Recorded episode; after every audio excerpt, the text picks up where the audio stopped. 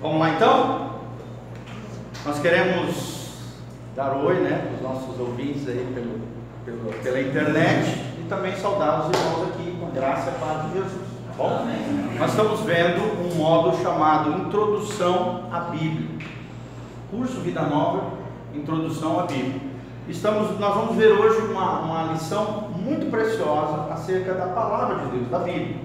Como a Bíblia foi preservada. Como é que a Bíblia chegou até nós hoje? Como é que ela foi guardada, preservada pelo poder de Deus? Como é que a gente tem os livros que nós temos hoje nas nossas mãos? Como é que ao longo da história Deus guardou e preservou a palavra bendita do nosso Deus? Será que nós podemos confiar nela, né? Quais são as garantias de que nós temos realmente a palavra de Deus nas nossas mãos? É isso que nós vamos ver hoje nessa lição preciosa, intitulada Como a Bíblia foi preservada. Amém? Vamos usar como texto base o texto que nós mais lemos nesse curso, que é, abre comigo, 2 Timóteo 3,16. 2 Timóteo 3,16. 2 Timóteo 3,16. Procura lá, rapidinho, todo mundo.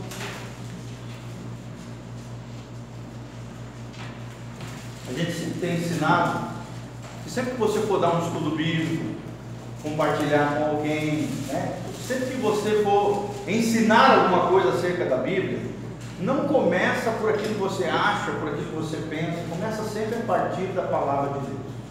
Todo sermão, toda pregação, todo estudo bíblico, todo bate-papo espiritual que você, for, você fizer, comece a partir das Escrituras, comece a partir da palavra de Deus porque daí você vai estar seguro dentro daquilo que você está falando.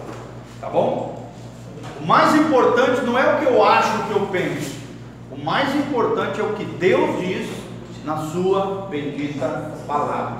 Amém? Amém. Vamos falar junto? Fala assim comigo. O mais importante não é o que eu acho, o que eu penso. O mais importante é o que Deus diz na sua palavra. Na sua palavra. Amém? Glória a Deus. Então vamos lá, acompanhe o material aí impresso. O Antigo Testamento. Ah, não, vamos lá no texto aqui, antes que eu esqueça. O senhor Giovanni vagou agora. Vamos lá. Toda a Escritura é inspirada por Deus e útil para o ensino, para a repreensão, para a correção e para a educação na justiça, a fim de que o homem de Deus, ou a mulher de Deus também, seja perfeito e perfeitamente habilitado para toda boa. Quem quer ser usado por Deus aí? Levanta a mão. Glória a Deus.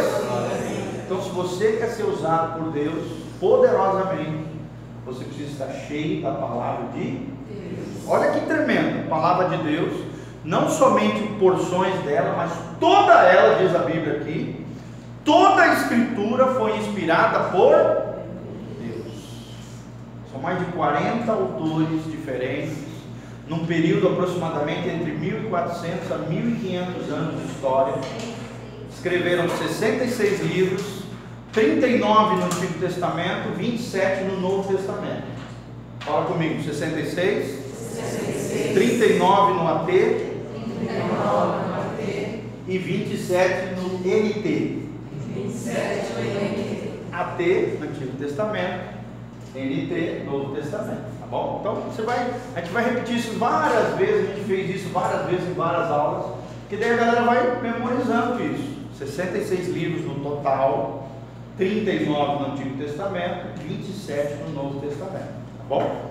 Então vamos lá. E a Bíblia faz o quê? Além dela ser inspirada por Deus, ela nos ensina, ela nos repreende, ela nos corrige e ela nos educa.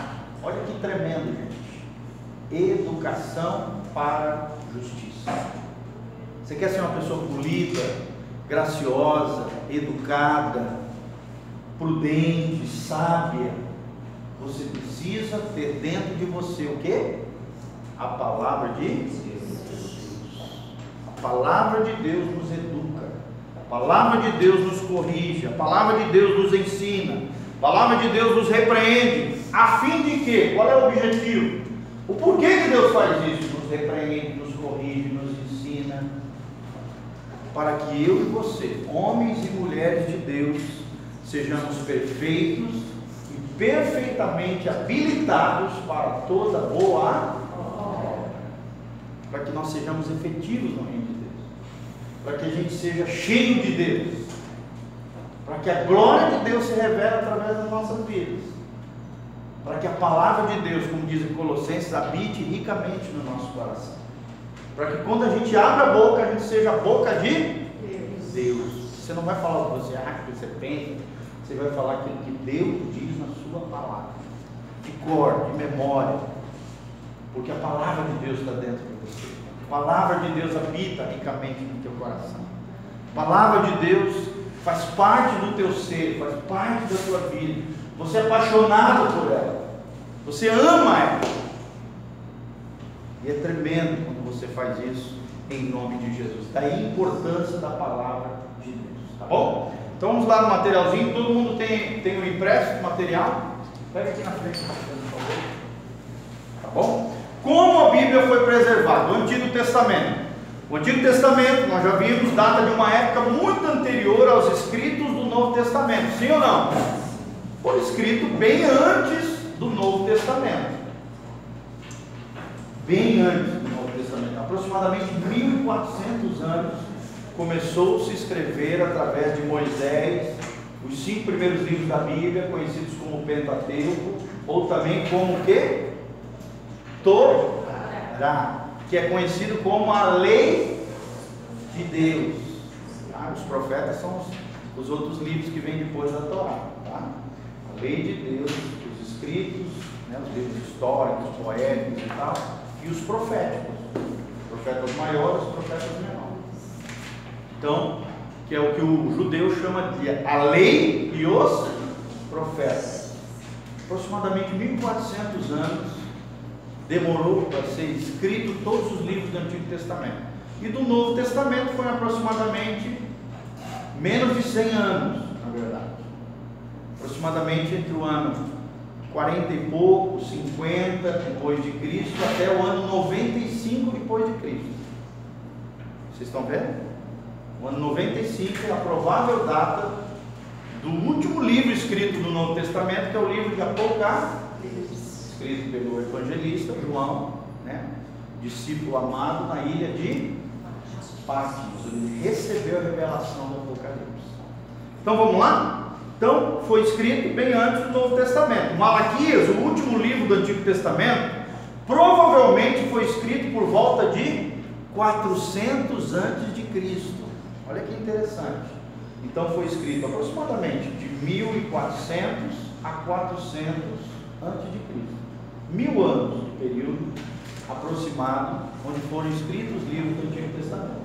Depois de 400 antes de Cristo até a data de Cristo e dos primeiros escritos do Novo Testamento, perdurou um período chamado de interbíblico, ou período intertestamentário, ou também conhecido como o período do silêncio, onde Deus se calou quanto à voz profética.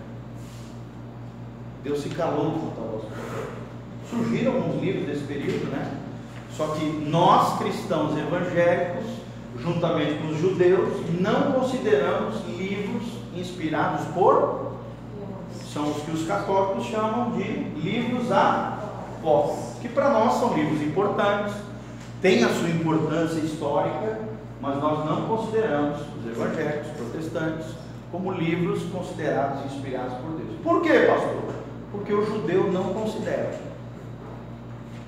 Então, a partir da reforma protestante, Lutero, os primeiros líderes protestantes, não assimilaram esses livros como considerados inspirados por Deus. E realmente, se você ler eles, eles são livros bem confusos e que parece que denotam, assim, são um contraste com os demais livros da Bíblia.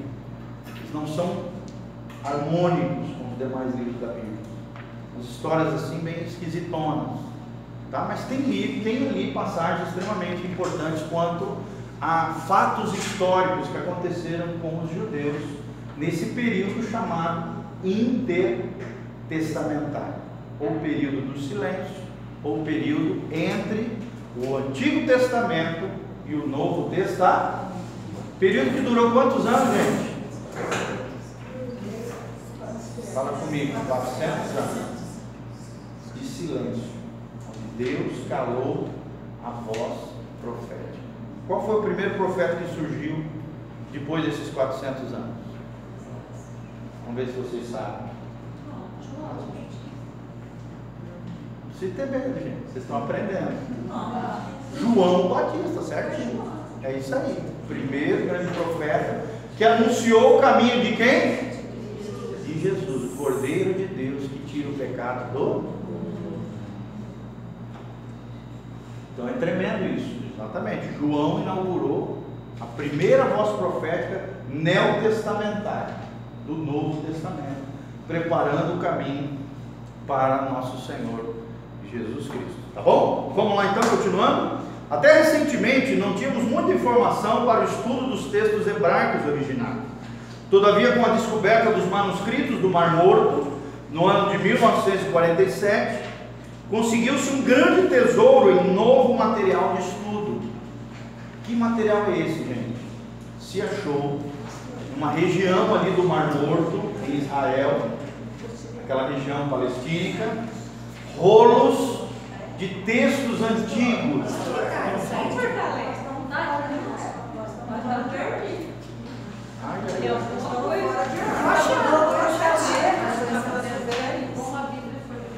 Será que eu vi eles errado?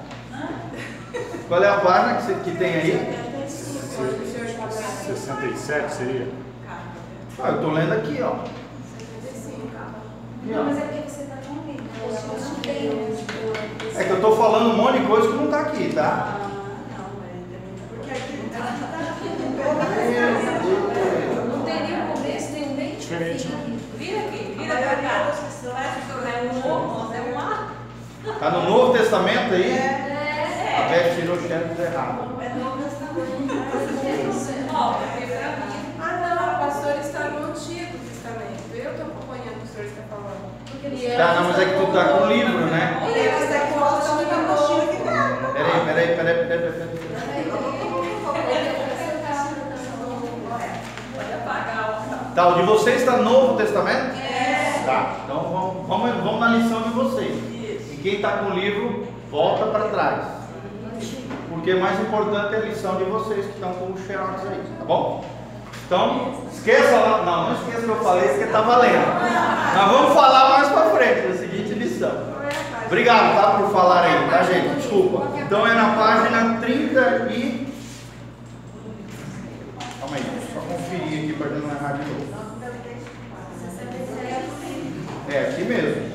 foi preservada, o Novo Testamento, página 67. Página 67 do material. Tá bom? Desculpa, até irmão. Perdão.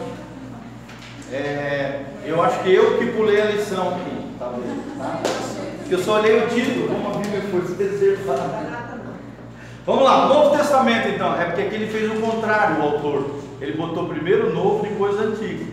E eu estava acostumado nas lições anteriores, vocês se lembram? Sempre vi o antigo primeiro e o novo. Eu pensei que eu estava mais grosso. Aí eu achei que eu estava na lição certa. Mas na verdade ele, ele trocou a lição, né? Sim, sim. Não, mas esse é outro. Como a Bíblia foi preservada. Tá? É a lição número 6. É essa que está com você? No Xerox? A maioria dos cristãos não procura saber essa. Ah, Então tá, então tá na- certa. Vamos lá então? Desculpa esse equívoco aí. Então a Beth não errou. Fui eu que pulei de lição aqui, não tem problema nenhum, porque tá valendo o que eu falei. Tá joia? Vamos lá. O cérebro está entrando em- de novo. Vamos lá. Como a Bíblia foi preservada ao Novo Testamento? Tá bom? A maioria dos cristãos não procura saber como os escritos neotestamentários, ou seja, do Novo Testamento, foram preservados até os dias de hoje. Vocês sabem como foi preservado o Novo Testamento? Nós vamos aprender através dessa lição, tá? Por ser fácil conseguir um exemplar da Bíblia, supõe-se que as escrituras sempre estiveram disponíveis. Vocês acham que a Bíblia sempre esteve disponível na mão do povo? Pelo contrário, isso é uma das maiores bandeiras da reforma protestante.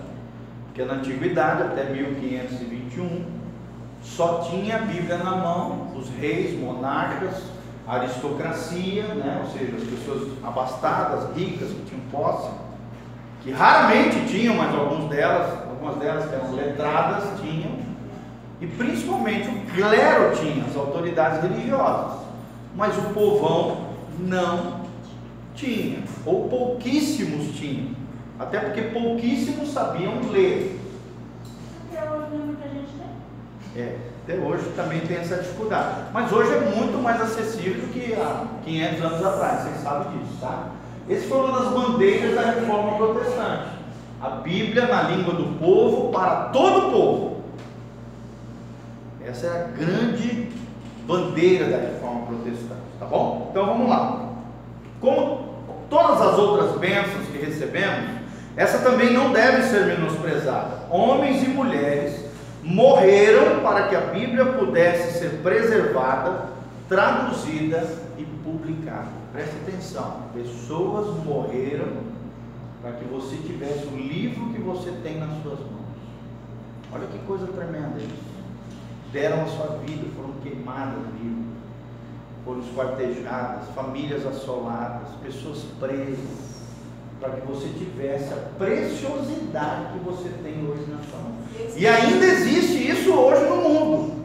Por exemplo, se você for na China, em alguns países árabes, muçulmanos, é proibido Bíblia, é proibido evangelizar, é proibido ter a palavra de Deus no idioma local. E a pessoa é presa até hoje por causa disso. Alguns são até mortos, como por exemplo na Coreia do Norte. Esquartejados, mortos de fome, lançados em cadeias terríveis, condição mínimas de salubridade.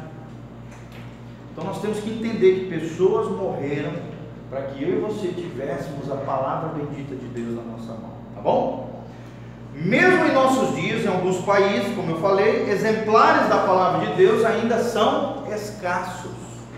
Podemos dividir a história da preservação do Novo Testamento em duas partes: antes e depois da invenção da imprensa. Quem foi que inventou a imprensa? Foi um alemão, vou dar uma dica. Começa com G. Meninos e meninas. Vocês bombaram na, na prova de história, hein? Quem falou? Quem falou aí? Gutenberg. Exatamente. A imprensa foi criada por um inventor alemão, primeira, primeira imprensa que foi quem propagou os livros clássicos, mas principalmente a palavra de Deus. A primeira, o primeiro livro impresso foi a Bíblia em alemão, a Bíblia de Lutero. Olha que coisa tremenda. Um impresso de Gutenberg, uma cidade alemãzinha lá, que agora não me lembro, foi criado a imprensa, tá? As primeiras impressoras gráficas. E ali se propagou o conhecimento como nunca antes na história da humanidade. Tanto é que dentro da história, a, a, o surgimento da imprensa é um dos grandes momentos da história. A história do, da humanidade, como também a criação da internet, foi modificada a partir da imprensa. E quem mais ganhou isso? Ganhou com isso foram os cristãos. Foi a palavra de Deus, a expansão do Evangelho, através de Gutenberg, da criação da imprensa. Tá bom? No século XV, três eventos trouxeram benefícios inestimáveis para a era moderna. Em 1492, Colombo descobriu o novo. O que, que era o novo mundo, gente? Hein? Pode falar, não precisa ter medo. América, exatamente. América. Em 1456, Johann Gutenberg inventou a imprensa, que eu já falei. Em 1493 nasceu Martim Lutero, Martinho Lutero, né, em português, o líder da reforma protestante. Esses acontecimentos marcaram profundamente a abrangência e influência do cristianismo nos tempos modernos. Sim ou não? Foram três grandes marcos. Até então, a América, claro, já existia, existiam civilizações aqui, os maias, os incas, os tupis, os guaranis, todos esses índios que já estavam aqui, os índios apalaches, yankees, né, os norte-americanos, tudo isso já existia. Os esquimós, tudo isso já existia aqui. Mas foi descoberto pelo mundo ocidental. O novo mundo, as Américas. Cristóvão Colombo. Que era da onde? Portugal? Espanha. Exatamente. Muito bem, tá bom? Da Espanha. Dizem a história que os vikings, os, os nórdicos, já haviam estado aqui antes. Tá? Dizem histórias, existem relatos históricos, comprovações de achados vikings na região do Canadá, ali da, dos Estados Unidos, achados de, de, de vikings ali, ou seja, já havia brancos ocidentais, né, caucasianos ali naquela região. Interessante, já existia. Existem elementos lá, relatos e elementos, objetos, utensílios vikings ali. Mas até então, as Américas, como mundo ocidental, não existia. Bom, vamos continuar aqui. A impressão da Bíblia. O primeiro livro a sair da impressora de Gutenberg foi a Bíblia. Em que idioma, gente? Latim. Exatamente. Primeiro latim, depois foi para o alemão.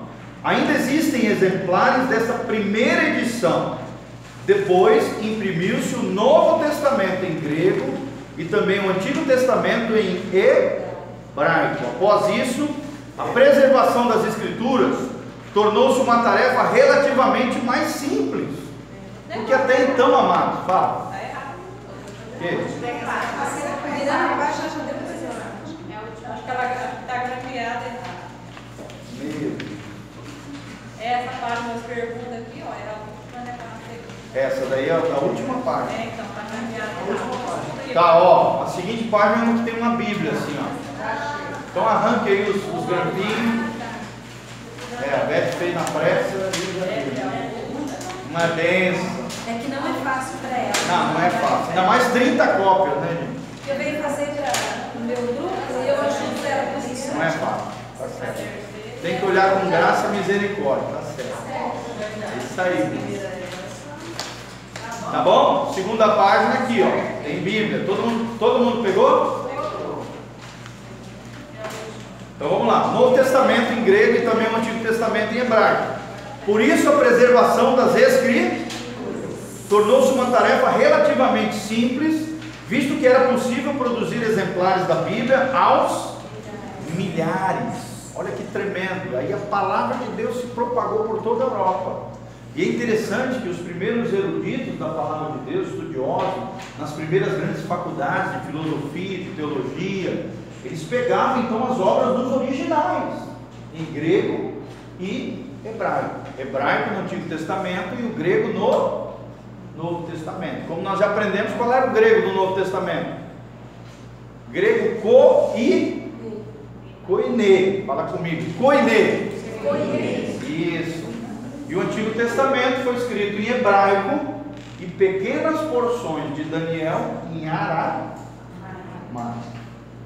Tá bom? Antigo Testamento hebraico e pequenas porções em aramaico. Aramaico era a língua oficial dos caldeus, dos mesopotâmios, dos babilônios, que foi o império predominante na época de Daniel, quando Daniel estava escrevendo a sua obra, o livro de Daniel.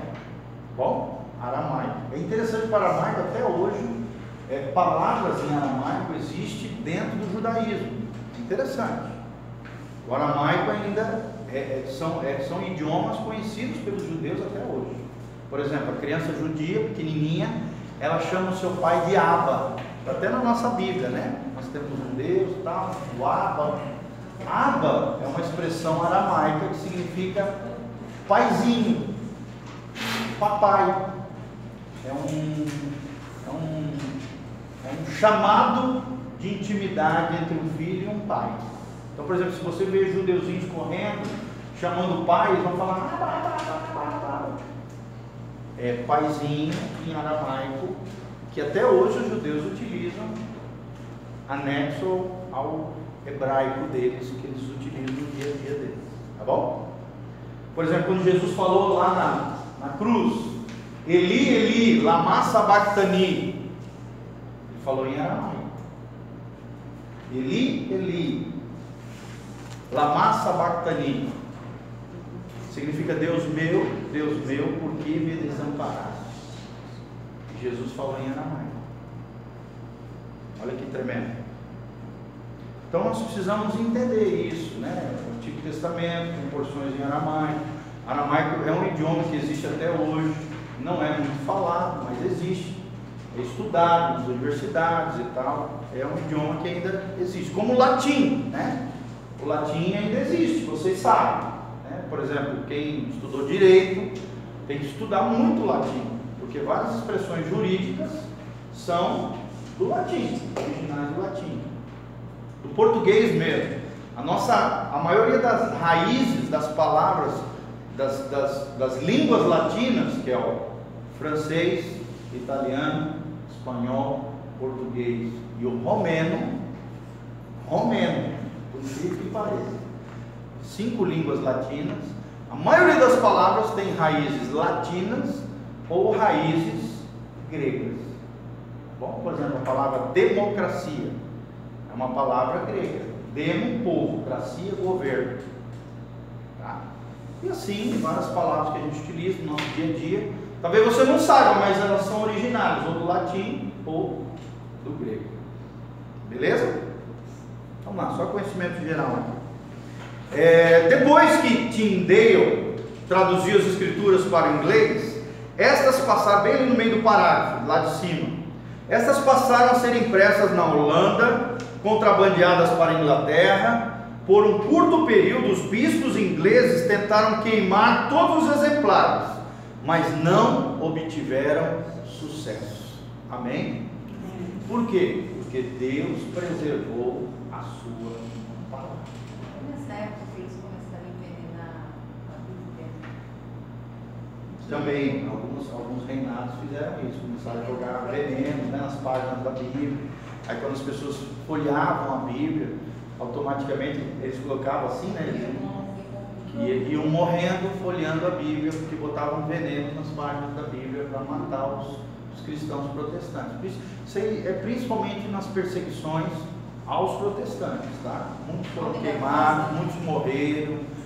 Você vê várias séries que tem hoje, por exemplo, na Netflix, tem umas séries que tem essas, essas perseguições aos protestantes na época que nós estamos falando aqui. Tá? Tem algumas séries que falam sobre isso. Tem uma série chamada The Tutors, é, que fala sobre isso, sobre o rei inglês começou a perseguir lá os protestantes e tal, bem interessante. E fala justamente disso, das Bíblias sendo contrabandeadas da Holanda, né, foram traduzidas por William Tyndale, que, é, que era um inglês, que foi para a Holanda traduzir e aí mandava contrabandear a Bíblia na língua do povo, mas o rei não queria que isso acontecesse. Então perseguia, queimava, matava e assim vai. Tá? Porque ele queria ficar bem lá com Roma. E assim, vocês sabem que vários, é, a questão política, né, religiosa era muito forte na época, então, para ter a proteção de Roma, para ter os exércitos do, do, do, do bispado, e assim vai, para manter o poder dos reis, eles queriam sempre estar agradando Roma, e assim e perseguindo os protestantes, tá bom? É disso que nós estamos falando aqui. Por um curto período, já falei, depois de poucos anos, a Bíblia de Tyndale e de seus sucessores podia ser facilmente adquirida em toda a Inglaterra. É, exatamente. Os primeiros versículos do Gênesis da Bíblia de Gutenberg, está aqui no meio, cuja primeira edição foi impressa em 1456. Está aqui uma foto dessa Bíblia, tá? O tipo móvel de Gutenberg abriu caminho para a ampla distribuição da Bíblia em outros idiomas além do latim. O primeiro idioma, né, além do inglês, foi o alemão. Primeira Bíblia no idioma do povo local foi o alemão. Depois língua inglesa, depois aí vai francês, holandês, assim vai. Aí se propagou para o mundo todo. Glória a Deus. Tá bom? Inclusive tem uma Bíblia inglesa que é usada muito pelos americanos até hoje, que é a Bíblia King James. Alguém já ouviu falar? Ela foi uma Bíblia que foi é, um rei chamado Rei King James, né? Rei King, é rei, James é Tiago, em inglês.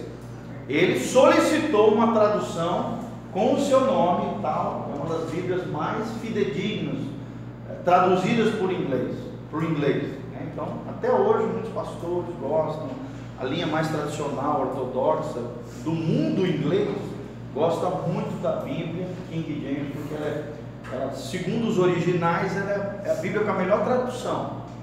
Só que tem um problema para nós hoje. Né? Por exemplo, o pessoal que está fazendo cursinho de inglês e tal, quer ler uma Bíblia, ela não é fácil. Porque é uma linguagem antiga, de 1700 e pouco. Então, várias expressões são expressões arcaicas, antigas, que às vezes o inglês moderno, o inglês de hoje não consegue entender. E às vezes se perde ali, né? tentando ler a Bíblia King James, mas é a Bíblia mais fidedigna com os originais. Até hoje ela é propagada, é vendida, muitos pastores utilizam ela. É uma Bíblia extremamente dizer assim, valorizada no meio inglês, tá? A Bíblia King James, tá bom? Vamos lá então. Desde a invenção da imprensa, tornou-se relativamente fácil reproduzir a Bíblia sem erros. Tá? Por quê? Porque até então, antes da imprensa, quem fazia as cópias das Bíblias era quem? Eram os copistas, geralmente monges. Na antiguidade eram os escribas. Depois, né, na Idade Média, assim vai por diante, eram os copistas, eram monges salesianos, franciscanos, gregorianos e assim vai, jesuítas, que faziam as cópias manualmente, em papiros, em couro, em vários tipos de materiais, em rolos, né? Se guardavam, então ficava aquela, aqueles baús enormes, cheios de rolo, com obras inteiras de livros da Bíblia copiados manualmente. Com a criação da imprensa, se propagou rapidamente, diminui, se diminuiu, vamos dizer assim, a probabilidade de intervenção humana quanto aos erros. Sim ou não? Porque daí você se tornou mecânico, né? O negócio e, e, claro, a Bíblia sempre teve revisões, cuidados, né? Teólogos debruçando em cima dela, para que sempre fosse preservada a pureza da palavra de Deus. Tá bom? Então a gente tem que entender isso também.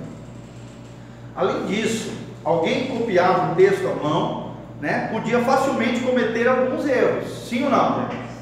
Se a pessoa descartasse o trabalho e recomeçasse, provavelmente evitaria os erros anteriores, mas cometeria erros, outros.